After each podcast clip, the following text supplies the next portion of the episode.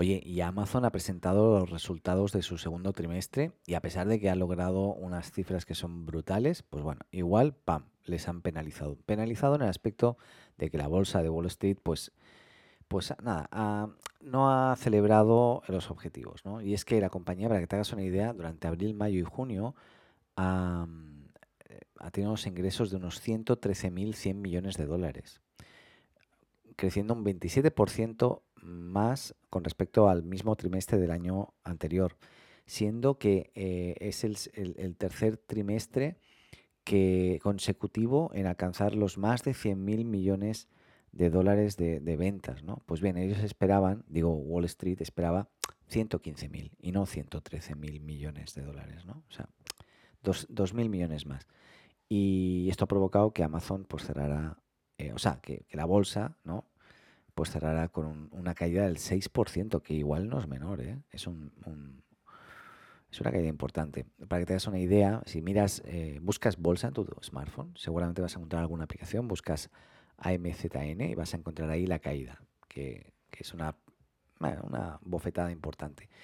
Y hablando de bofetadas, es otra que ha recibido Amazon hoy también es impresionante, que es la mayor multa nunca entregada, nunca asignada a una empresa tecnológica por materia de privacidad y violación del Reglamento de Protección de Datos Europeos.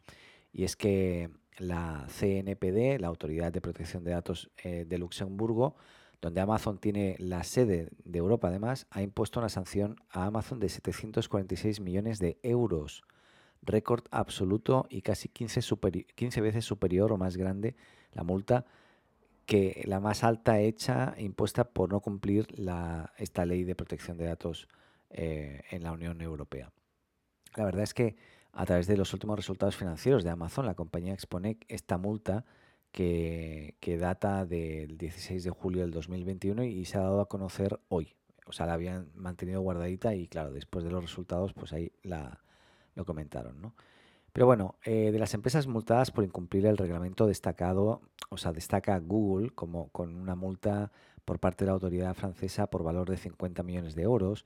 En España, CaixaBank y el BBVA también fueron multadas por 6 y 5 millones de euros respectivamente.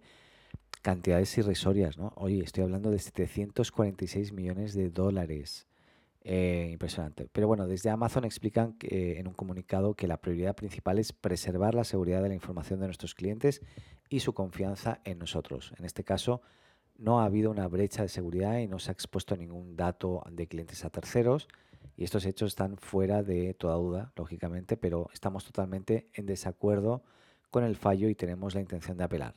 O sea, que igualmente están de acuerdo con todo, pero que no están de acuerdo con la multa, la multa que les han impuesto, ¿no? Lógicamente.